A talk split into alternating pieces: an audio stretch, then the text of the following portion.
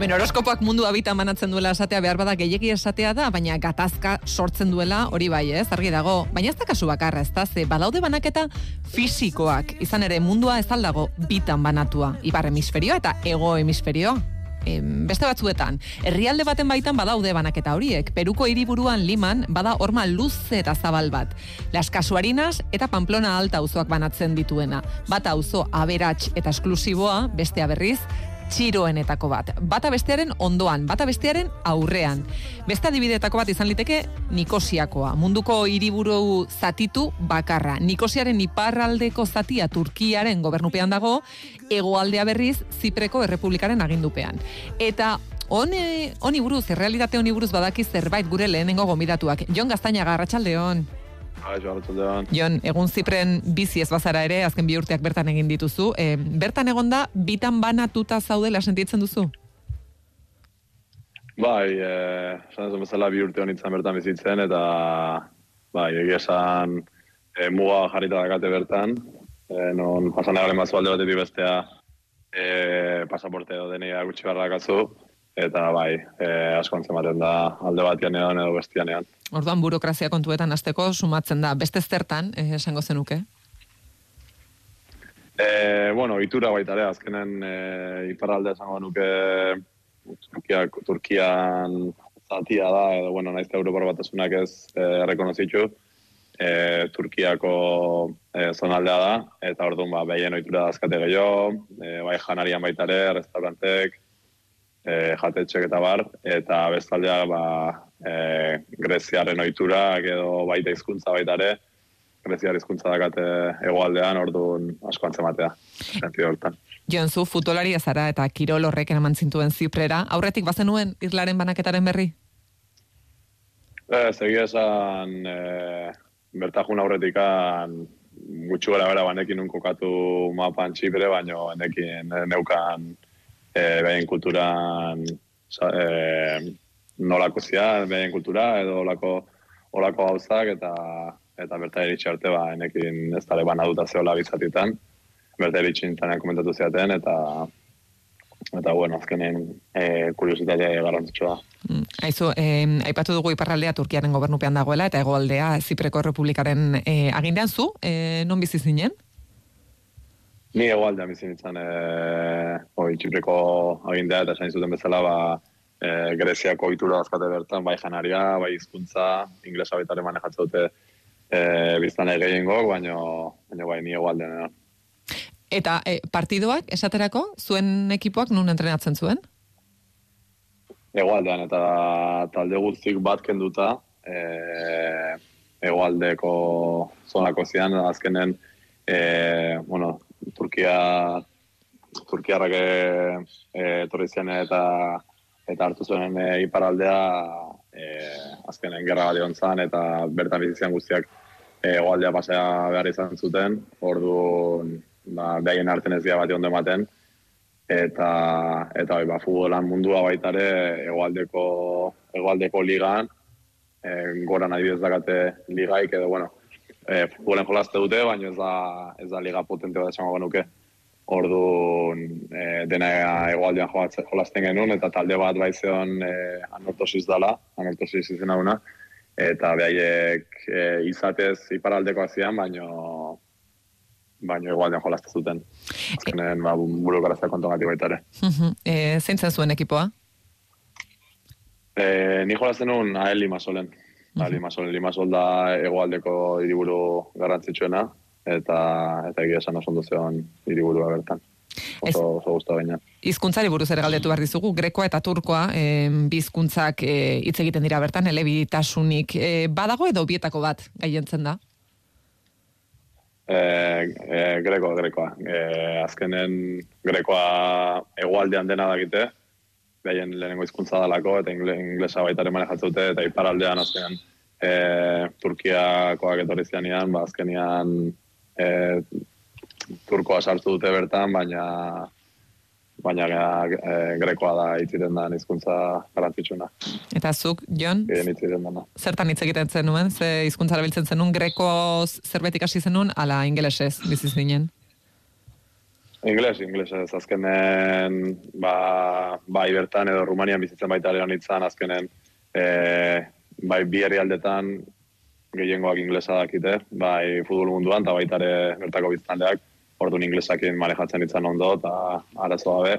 Eta ba, grekoan pixkat ikasi nun hitz batzuk, baina esan asko ez, adikan, e, kanpotar desente ginean, orduan inglesez hitzite genuen, eta bai entrenatzaekin, taldekidekin eta eguneroko bizitzan, bai inglesakin zion arazek, orduan beharrezkoa bezalen ikusten, bai pena pixkat duzieten ez ikastatikan, baina, bueno, azken inglesak manejatzea kasu normal. E, bueno, suposatzen dugu, eta badakigu futbolariek eh, dieta zaindu behar duzuela, eta behar bada bertako gastronomiaz e, ezin zenuen zure egunerokoan gozatu, baina hor ere aldea gongo zen, ez? Ba, bai, alde asko, azkenen, ezin zuten bezala, kultura aldetik oso ez, eh, ezberdina dira bai grekoa eta bai e, turkoa, eta, eta egoaldea nola bizintzen azkenen restaurante gehienak e, ba, greziar oiturakoak zian, greziar e, dietakin eta greziako janariakin, eta egia esan e, arrituta galditu nintzen, o ez duen asko ezagutzen greziar janaria, eta, eta egia esan e, ona ona zion jare genuen gehien gehiengoa, normale beti berdin eskatze genuen, baina, baina bueno, eta Turkiako zona jute ginen bakoitzean, bazkenen, ba, oituta gauden kebab restauranteak eta horrelako azian gehiago, eta, bueno, futbolari entzako gaina... ez dintzen, ez? Anali tipologia jo bendikan alkerra dago.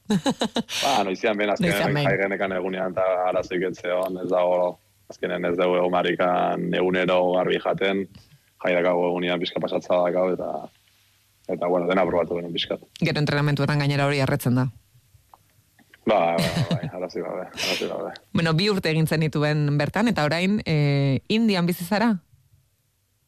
Bai, bai, bai, bertan bi urte nituen, eta gero Rumanian beste bat, eta, eta bai, bai, Indian naho jolazten. Eta, eta bueno, ba, guztu azken esperientzi ezberdinak, e, leku ezberdinak ezagutzen, da futbolak aukera horiek baita ere ematizkizu. Ez jo, baina Indian, e, zer nolako kultura dago futbolaren inguruan, ba?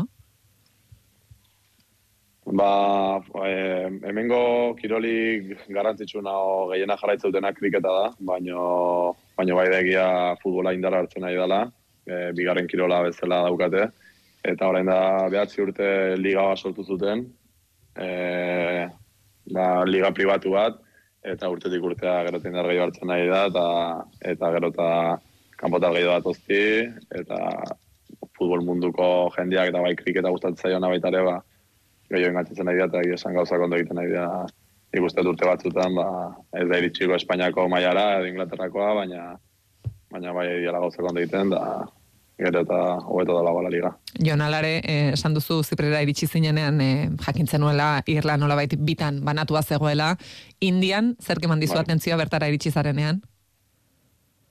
Boa, Indian gauza asko, azkenen, ba, Europatikan, atera gabe neon, bueno, porreta da hola junta bai, baina horrelako herrialde baten ez neon inoiz egon da, ba, azkenen bai kulturaldetik oso ezberdina dialako guatikan, e, izkuntza, erligio piloa daude, eta, eta bueno, nina hon e, iriburua e, iparaldean dago, eta, eta bueno, bizitzeko era oso, oso ezberdina, eta azkenen bai pobrezia asko ikuste duzu, bertan, eta, eta ez da erresa, ez da erresa bizitzeko era.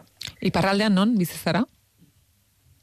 E, Guajati da e, iria, eta provintzia, provintzian izena da e, Asam, eta bueno, e, mendamak ja lau bete, eta ja, bueno, hemen goiturak eta denak hartu ditu ja, baina bai da ez dela, ez dela bizitzeko leku erresa, mm -hmm. e, ikusetan hundi gato zen, Euskal Herritikan etorrita, gure bizitzeko eraz oso ezberdina da, eta bueno, sentido askotan, ba, atzeratuak edo, bueno, e, Euskal Herren oain dela, ba, ez dakite, unberren urte bezala bizi hau askotan da, eta ez da erresa.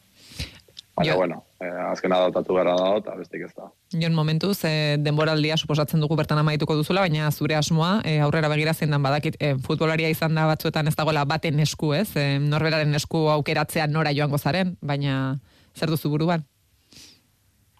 Bueno, egia esan, e, futbol munduan ez da, bueno, gaur egun bizitzan edozein, edozein lanetan ez dago plan asko ditek, e, edozein momentetan aldatza daukazu, baina futbolan mundua bai da aldaketa gehiago daude, eta, eta ez da erresa planak egitea, baina bueno, nire idea hemen maiatz arte sinatu nun, eta, eta bueno, ba, maiatz arte printzipio zen monez, balin bada aldaketa, izagatik orain e, merkatu erikita dago, urtare joa soan, orduan, oain talde zaldatzen dut, edo beste lehen egongo naiz, e, arte printzipioz. Ba, Jon Gaztainaga, eskerrik asko zipreko kontuen berri emategatik baita indiakoen berri ere, eta e, jakingo dugu, ea urtarrilean aldaketak daude, edo behintzat, maiatzer arte bertan mantentzen baldin bazara, gero zer datorren, eskerrik asko. Oso, ondo zuei. Ondo izan. Venga, berdin. Like the way that we go on nothing Unai iradi, arratsaldeon. Arratsaldeon olaia eta zipreko ez da dibide bakarra, eh? izan ere mugei eta gatazkei buruzizketan, askok eta askok buruan izango dute ziur Ipar Irlanda eta Irlanda bitan banatu zituena.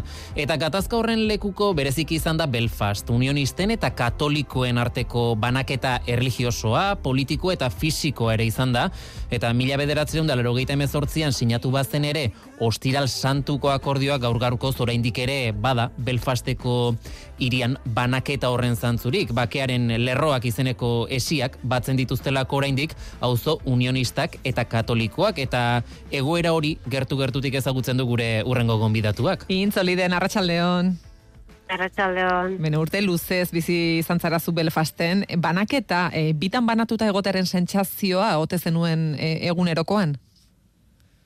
E, bai, guztiz, e, iria oso banatua da eta iritsi orduko nolabait eh, zure alde aukeratu behar duzu edo badira eh, alde neutroak edo zon alde neutroak baina e, bai bere hautatu behar izaten da non bizi eta horrek definitzen zaitu edo horrek definitzen du ba, ze aldetakoa egiten zean, ez, zentzu batean, eta bada gainera txist, botxiste bat edo e, jendeak galde egiten dizuan bere ala, kanpotiarrei bereziki galde egiten digute bere ala nun bizi geran, eta horrekin definitzen dute e, ze aldetakoak geran, eta bada txiste bat erraten duena e, musulmane, musulmana zera, ba, musulmana zer zera, katolikoa musulmana edo musulman protestantea. Mhm. Ez, eta horrek hori pixka bat erakusteko ba, banaketa hori oso nabarmena da, eta berehala berehala aukeratu behar izaten da ba ze, ze lekutan bizitzen geran eta eta nolabaitze komunitatetan biziko geran eta horrek eh, horrek ba nortasun bat ematen digu edo ematen du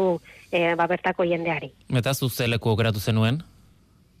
Ba nik bukatu nuen e, West Belfasten, Falls Roaden e, alderdi errepublikarrean e, eta gero ba, Belfasteko iparaldean bizi izan naiz eta eta ba hori nik nazionalisten aldea ezagutu ze gehiago naiz eta e, unionistekin ere lan e, ainitze egin nuen e, urte askotan Eta ostira santuko akordioz geroztik zenbateraino aldatu da bizimodua Belfasten Uf, para nuke asko, e, ostiral santuko akordioa intzien gogoratu behar da ba, gerra batean e, bizi zirela, eh? eta bereziki Belfast e, ba, herri militarizatua zela, eta ba, guztiz banatua, banatua zela, banaketak e, mila batzen da iruita behatzean, eh, orduan, e, gerraren hasieran egin ziren, eta babes mekanismo bat bezala egin ziren, e, e, bakoitzak bere ere aukeratu zituen, ba, elkarren artean, e, komunitatea elkarren artean egoteko, eta hola, ba, elkar babes bate izateko, eta eta hola bizi izan dira, hogeita mar berrogei urtez, eta hori banaketa hori gehiago definitzeko hor ba handi batzuk ere eraiki ziren Belfasten leku batzutan oraindik segitzen dutenak. Eta adibidez Falls Road eta Shangle Road e, ba, alderdi e, alde katoliko eta protestantea edo republikar eta unionista esateko momentu modu beste modu batean e, banatzen dituen e, e, pare, paraleloan diren bi auzo dira eta e, horiek banatzeko olako iru kilometroko e, orma handi bat dago, eta e, orma horrek hor segitzen du oraindik. Badira komunikazioko ate batzuk, e, eta bide batzuk, gauetan e, itxi egiten dituztenak, eta gero Belfasten beste leku batzuetan ere babes horma horiek ere ba, badira, edo peace line deitzen dituzte, Mhm. bakearen eh, hormak. E, egia da horren guruetan, edo horma horren alde bietan bizi den jendearentzat e, segurtasun bat ematen dien e, e, gauza bat dela, eta hori ez dute kendu nahi oraindik. Eta ba, olako, olako gauzak oraindik gaur egun gelditzen dira. Gero, e, laro gaita mezortziaz ezkeroztik, e, ba, gauzak asko aldatu dira. E, ja ez gira e, gerra garai batean, ez, dira gerra baten garai batean bizi, e, gizartea asko zere normalizatua dagoa dago, rango genuke, gauratu behar da, e, ejerzitoa kalean egoten zela e, Belfasten, tankeekin, e, soldadoak ere kalean diziren, eta gero e, egoitza handietan, e, teilatuetan ere, ba, zaintza gizara ejerzitoa izaten zuten e, iria, e, iria zaintzeko, ez? Beraz, e, hori dena desagertu da, e, komisaldegi bunkerroiek ere desagertu dira, eta gero e, zentrora sartzeko ere kontrola pasatu behar izaten zen, laro gaita mezortzia intzin, e, eta hor zakua begiratzen zuten, denetan sartzeko ere zakuak eta begiratzen zituzten, eta hori dena desagertu da. Ez badira oraindik traza batzuk pixka bat museo bezala, bez, bezala gelditu direnak, baina hori dena ja hiri eh, anerratonte hiri europear bat bezala bilakatu da pixka bat eh, Belfast baditu olako marka batzuk, baditu bere eh, muralak eta mural historikoak dira, beraz hor gelditzen da pixka bat historia markatua, eta e, ba, turismo politiko auk, egiteko aukera eta egoten da, baina negia da alde hortatik e, asko zere lasaiagoa eta naiz eta banaketa hoiek e, ikusi, ba, herri normalizatuago batean e, bizi dira. e, Bloody Sunday edo igande odoltsua da Ipar Irlandako historiaren beste gertakizun esanguratsuenetako bat, e, zauriak itxita edo irikita jarraitzen dutela esango zenukezuk? E, zauriak nik uste de, denbora asko beharko dute isteko, e, hor e, gertatu dena da, o, eta pixka bat gogorarazteko, mila batzen da iruroita madian e, e, e, nazionalistek beraien eskubidak defenditzeko e, manifestaldia handi bat egin zuten, e, horre Britainiar ejertzitoak amalau pertsona hil zituen, eta ejertzitoaren edo Britainiarren erantzuna izan zen e, Irak egin zuela lehenengo tiroa, eta horregatik defentza gizara ba, hil zituztela ama, amalau pertsona horiek, ez? Eta e, urte askotan, laro gaita arte, e, ba, dartxio horrekin e, aritu izan da Britainiar e, gobernua, eta Tony Blair lehen ministro zenean, laro gaita mezortzian, ikerketa independiente bat eh, eskatu zuen, e, Bloody Sundayen inguruan, amabi urte iran zituen e, eta eta, eta amarrean, orduan e, Cameron zen e, lehen ministroa, eta arek e, ba, barkamerak eskatu behar izan zituen, e, ba, Britainiar e, ejerzitoak, edo Britainiar gobernuak emandako bertxio ura, eiraren bertxio ura etzelako egia, eta ba, beraiek egin zutelako tiro ez.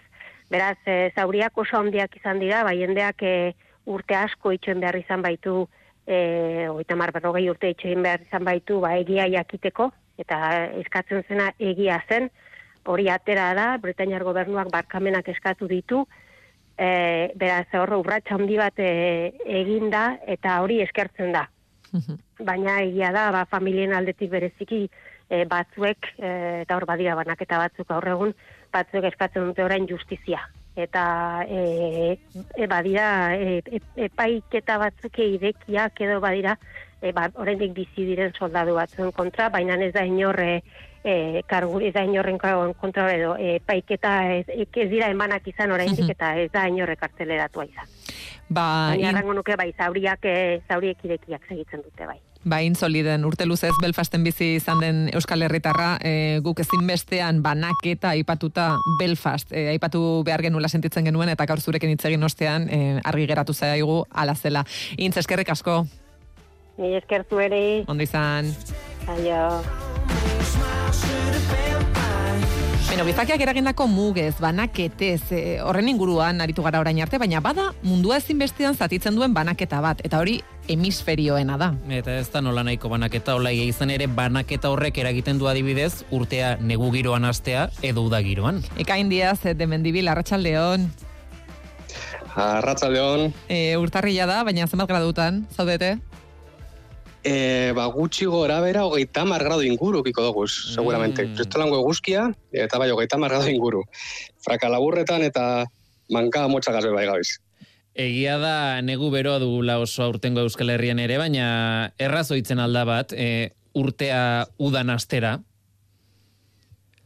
Ba, ba ez, ni petxeta dut hori dala, naiz eta urteak hemen pasa, oituteko gatzena dana. Ze, ze claro, e, gabon zarra eta beroak pasatzea arraroa da, bai, arraroa da. Bueno, ze- Benetan arraroa.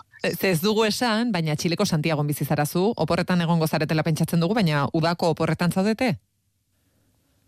Klar, hori da, hori da. Hemen oporrak normalean geura gustua izaten den moduan, ba hemen oporrak izaten dire ur, e, urtarrilan edo otsailan. Otsailan normalean izaten dire opor, oporrak eta, klaro, ba, negu, negu eta bero asko izaten dire, bai. Gure hemengo abuztua zuen horko otxaila. Hori da, hori da. Gure hemen normalean e, e, jendeak oporrak hartu dituen hilabetea otsaila izaten da, bai. Ekain, eta zenbat urte dara matzazu Txilen bizitzen? Ba, ni heldu nintzen ona 2000 da meiruan. Beraz, aurten, e, ekainan, ingo doda samar urte. Mm. Mhm. Amar urte. Urtero, urtero jaten az Euskal Herrire, baina bizitzen jarraian amar urte bai. Eta zuen e, udako porrak zer dira? Hemengo udako porren antzekoak edo edo oso diferenteak? Ba, bitu, ni normalean, aurten ez nazioan, e, zeme bat e, okin berri dodalako, baina normalean, ni urt, e, ba, udako porretan joten az Euskal Herrire. Gabonak pasetan. Orduan, egia esateko, amar urte dara matzatia udabarik. Ze ona uda eltzen danean, orduan Euskal Herrira noa oporretan. Eta Euskal Herrian, negua da. Orduan egoten az, e, e, udan eskapetan, udatik eskapetan ibiltzen az urte osoan. Mhm. Eskoletan bihasteko oporrak izaten dituzte, gabonetan. E, ikaslek, zuenean ere, uda izan arren bihastekoak izaten dira, ala luzeagoak. Ez, klaro, hemen, e, e, ba, justo abenduan, gabonak baino lehen hau, hor amaitu iten da kurtsoa. Amaitu iten da kurtsoa, eta dana etortzen zaie e, batera. Hau da, kite dituzte gabonetako porrak, e, eta udako porrak, kurtso aldaketa, eta dana iten da gare berdinan. Abenduan amalauan amaitu, eta ja ez dire itzultzen, martxoan arte. Martxoan itzultzen dira berriro, baina ja kurtso berriagaz. Urrengo, urrengo kurtsoan. E- Eta gero dakate, e, e, ustailan, dauzkate bi aste, direzela hemengo ba, neguko porrak. Mhm. E, bitxia izango da, lehenera aipatu dugu, udan gabonak ospatzea. Oso, oso, oso bitzia. Oso bitzia, arraroa batez ikustea. Ba, klaro, hemen neguaren inguruko simbologia dana, geuran berdina da. Hau da, osea, e, gabonetako simbologia dinotzut berdina dela. Neguan oinarritutakoa. Orduan ikusten dozu kaletik, balango e, Papa Noelak e, edurrez, edur faltsuz beteta, e, neguko gorroak e, eta bar, baina hogeita mar gradugaz, orduan oso arraro da. Baina arraroagoa iruditzen jata dana da, e, claro, dana konzentratzen danez momentu berean, uda hasi, kurtsoa amaiera, gabonak, dana denez batera, gero pasetan dana da, negua egiten dala oso luzea. Ez dalako ez, ez pasetan.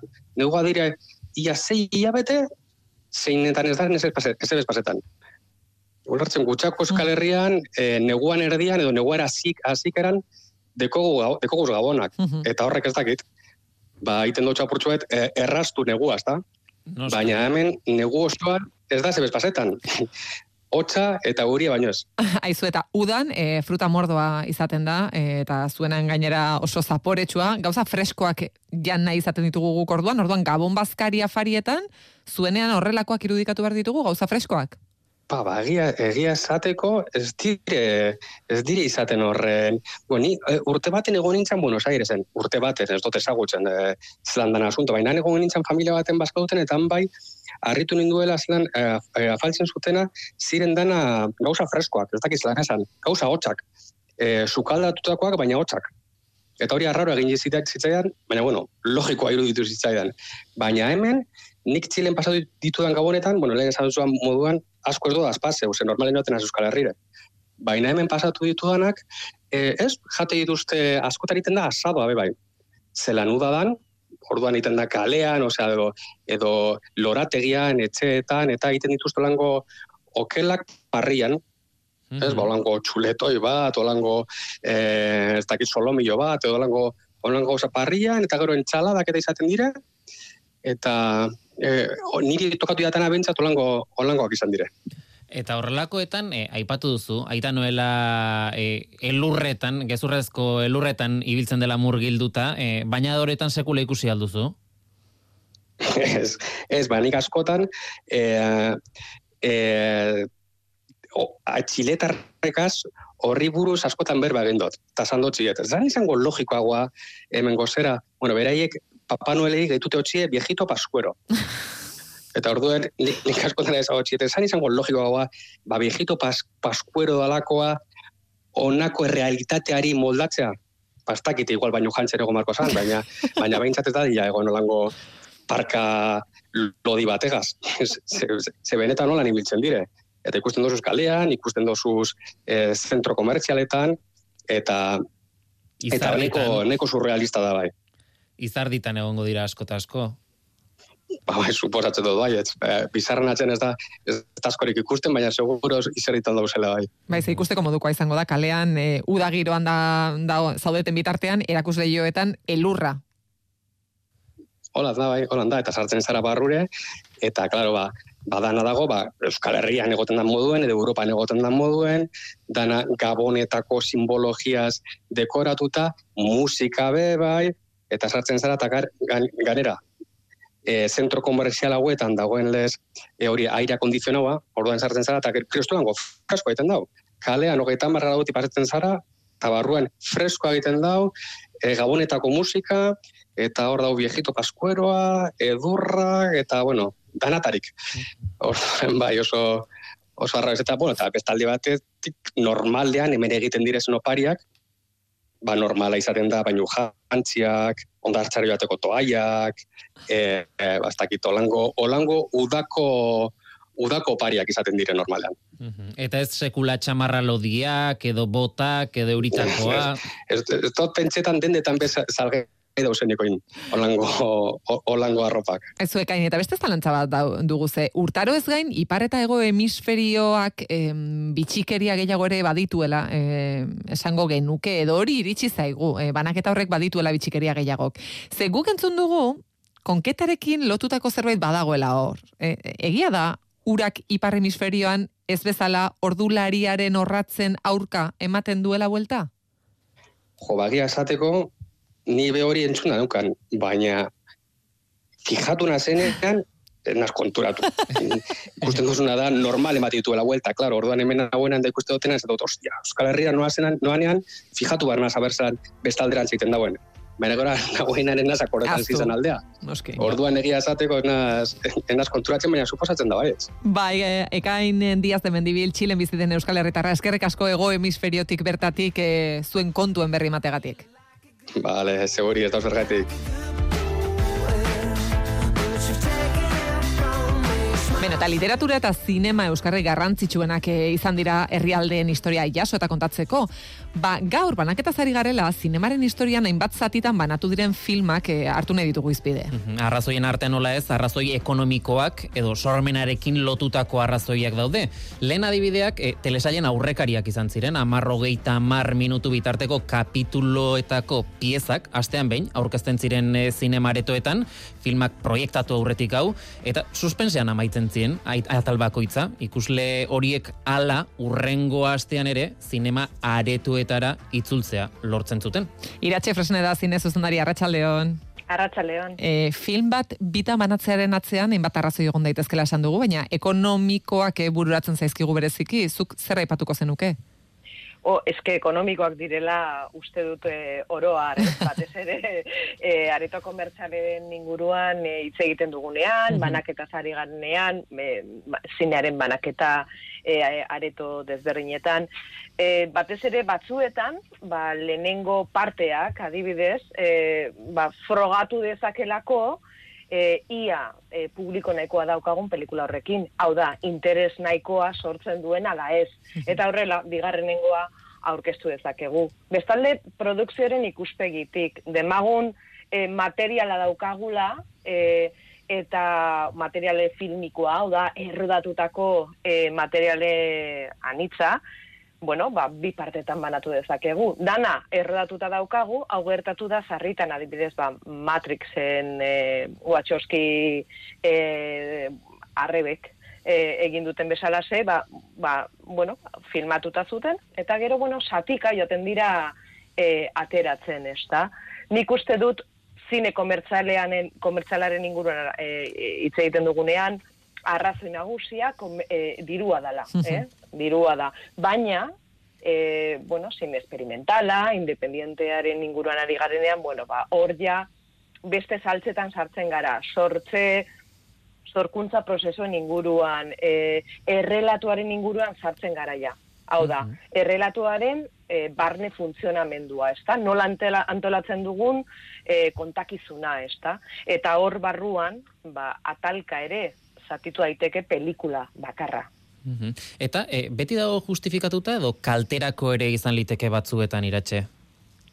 Bueno, e, depende, batzuetan badakizue, naiz eta merkatuak dena e, neurtu egiten duen, e, pelikula bat e, kaleratu baino lehen, e, bueno, badakizue dena, dena, dena neurtuta dago, gidoiak ere bai egiten dira batzuetan, e, bueno, matematikoki, ia, ia, ez? E, baliteke onarpen ona ez izatea, e, e, baina beste batzuetan, demagun pelikula bat e, era sortzaile batean, merkatuari begira ez dagoen pelikula, pelikula bat, ba, bueno, ba, funtziona dezake zatika egitea, ez? E, batek daki. Eh, batek daki. Zuri, eh, banatutako filmei buruz edo zatitutako filmei buruz hitz egiten dugunean ze adibide datorkizu burura? Bueno, mm, e, nik eh, eske desberdintasunak egingo nituzke. Hau da, e, lehenengo partea edo de, demagun krepuskulo bai. saga hori, ez? E, gaur eguneko filmeak e, gurera ekartza, e, ekartza gaitik, Mhm. ezta?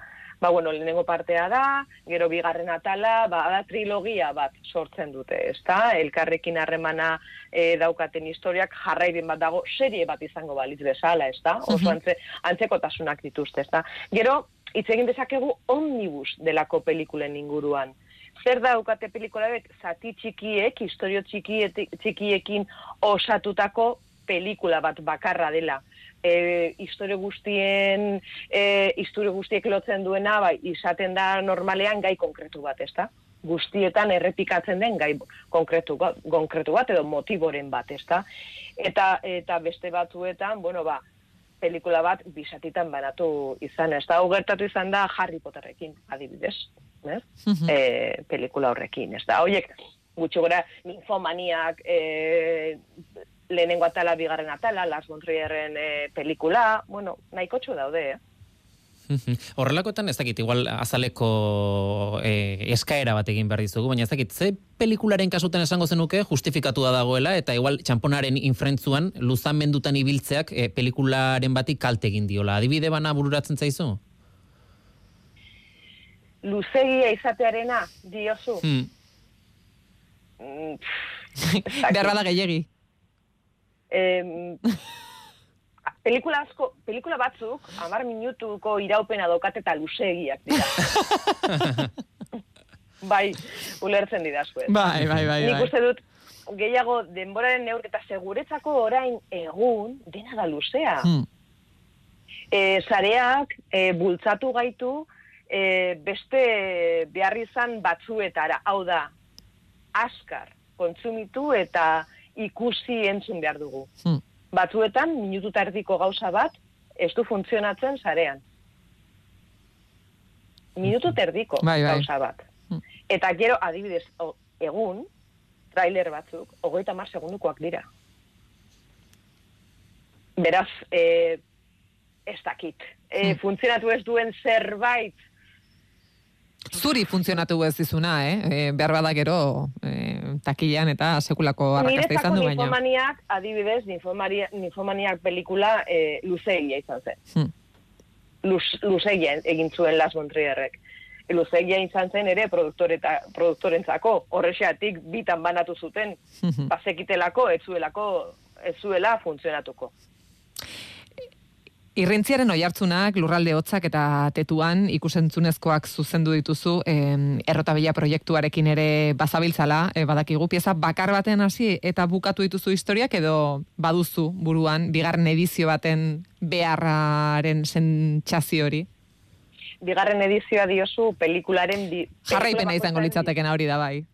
eh, bueno, pelikulak amaituta daude, Mm. oie, pelikula guzti irurak eh, amaituta daude, eta, bueno, barruan, badaukate horrelako, bueno, ba, gairen bat esploratzeke gelitu Mm. zaidana, ez? Bueno, balitek espinofen bat esortzea hortik, ez da? Eta badaukagu eh, asmorik hori egiteko hoietako pertsonai, ba, pertsonai bat eh, erabilita, eh, hain zuzen ere, ari gara e, Eusko Jaurlaritzaren diru laguntza, bueno, gidoiaren diru laguntza eskuratu genuen, orain dela pare bat urte, eta ari gara iz- horietako historio baten espinofa garatzen. Bueno, behitu, hau ere bigarren parte bat izan daiteke, ez? Ba, gustora, e, ikusiko dugu bigarren parte hori, e, spin-offak askotan, e, jatorrizko filma edo telesaia baino beak izaten direlako.